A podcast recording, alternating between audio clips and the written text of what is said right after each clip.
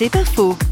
Parlons du pardon avec Francis Husson qui a choisi de pardonner à l'assassin de sa sœur.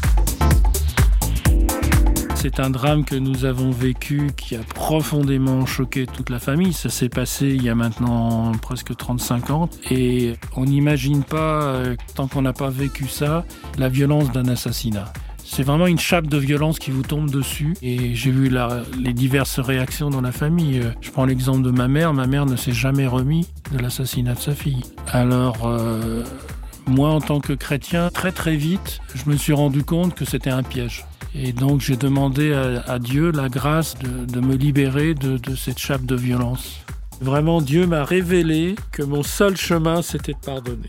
Que si je ne pardonnais pas, ma vie était fichue. C'est pas faux, vous a été proposé par Parole.fm.